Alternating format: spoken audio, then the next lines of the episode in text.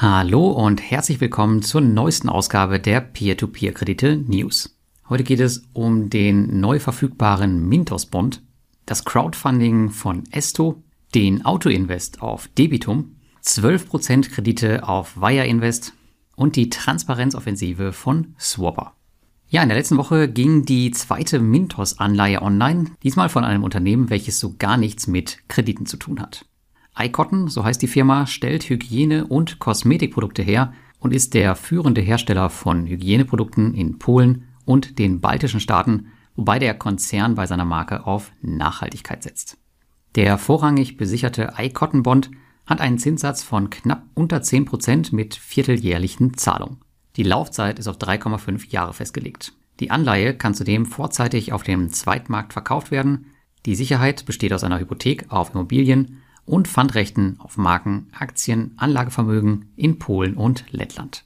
Für mich selbst ist eine Anleihe unter 10% im Grunde nicht interessant, da der Kreditmarkt hier attraktiver ist.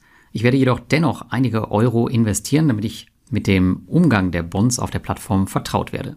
In Zukunft kann das nämlich durchaus interessant sein, da ich auch überhaupt gar keine Unternehmensanleihen in meinem Portfolio habe. Vielleicht ist es für euch jetzt schon interessant, wenn ihr langfristig von einem gewissen Zinssatz profitieren wollt, Bedenkt bitte, dass Unternehmensanleihen und Kredite zwei komplett unterschiedliche Anlageklassen sind.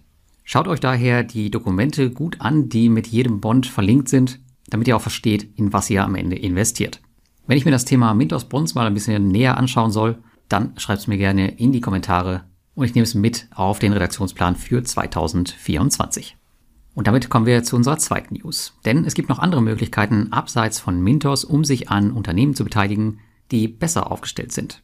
So führt derzeit das estnische Fintech Esto, das du wahrscheinlich als Mintos-Investor kennst, eine Crowdfunding-Kampagne durch, bei der du Eigentümer des Unternehmens werden kannst. Da ich weiß, dass einige von euch solche Investitionen verfolgen, könnte dies möglicherweise eine interessante Gelegenheit sein. Esto bietet innovative Zahlungsmethoden für den E-Commerce-Sektor an, darunter Open Banking-Zahlung und eine Jetzt kaufen, später bezahlen Lösung. Die wichtigsten Informationen über das Unternehmen in Kürze. Es ist das größte Nichtbanken-Finanzunternehmen in Estland. Esto hat über 500.000 Kunden. Sie führen Geschäftsbeziehungen mit über 4.500 Verkaufsstellen in den baltischen Staaten und sie sind seit 2019 profitabel. Das Crowdfunding wird auf der bekannten Plattform Crowdcube ausgeführt. Alle weiteren Informationen zum Unternehmen findet ihr im Link in den Show Notes oder im Blogartikel. Die News Nummer drei. Ja, lange hat es gedauert, aber seit letzter Woche gibt es nun bei Debitum endlich wieder ein Auto-Invest. Das bedeutet, dass ihr nun nicht mehr manuell in die Asset-Backed Securities investieren müsst, sondern diese wieder automatisch ins Portfolio gebucht bekommt. Der Auto-Invest bietet die gleichen Konfigurationen, wie ihr es auch von anderen Plattformen kennt. So könnt ihr Kreditgeber, Laufzeit und Zinssatz einstellen. Auch die verfügbaren Kredite werden euch in Echtzeit angezeigt so dass ihr direkt wisst, ob eure Strategie funktionieren wird oder nicht. Highlight ist aber wohl das Auto-Withdrawal-Feature, mit dem ihr verdiente Zinsen monatlich auszahlen lassen könnt. Damit geht euer Investment noch mehr in Richtung passives Einkommen. Dieses Feature könnt ihr jedoch erst nutzen, wenn ihr mindestens 10.000 Euro auf der Plattform investiert habt. Da bin ich auch noch nicht, deswegen kann ich es noch nicht einstellen. Aber auf jeden Fall eine nette Sache, um das Ganze ein bisschen mehr zu automatisieren. Die News Nummer 4.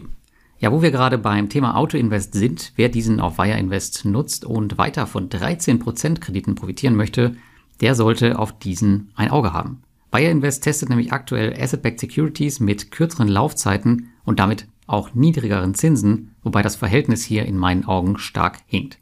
Haben die normalen 13% Asset-Backed Securities eine Laufzeit von meist 180 Tagen, haben die 12% Kredite nur 30 Tage weniger, jedoch 1% weniger Zinsen das würde ich persönlich nicht hinnehmen.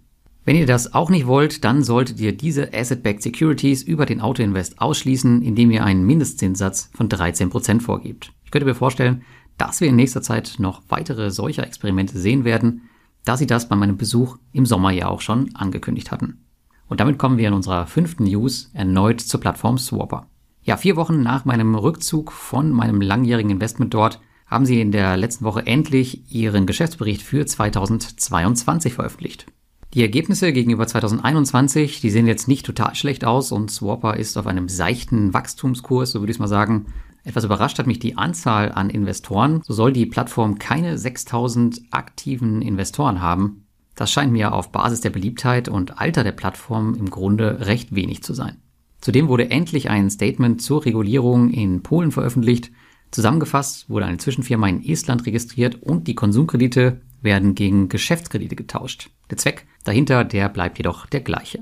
Ob das alles so wasserdicht ist, das kann ich nicht beurteilen. Wir erinnern uns jedoch an die Worte des Peerberry CEOs in deren Statement, wo sie ja bekannt gegeben haben, dass sie sich komplett aus Polen zurückziehen. Und er sagte sinngemäß, dass jede Kreativität bei der Finanzierung des polnischen Kreditgeschäfts über Plattform das Risiko birgt, dass das Kreditunternehmen am Ende seine Lizenz verliert. Und das, was Swapper macht, das erscheint mir eigentlich als genau diese Kreativität.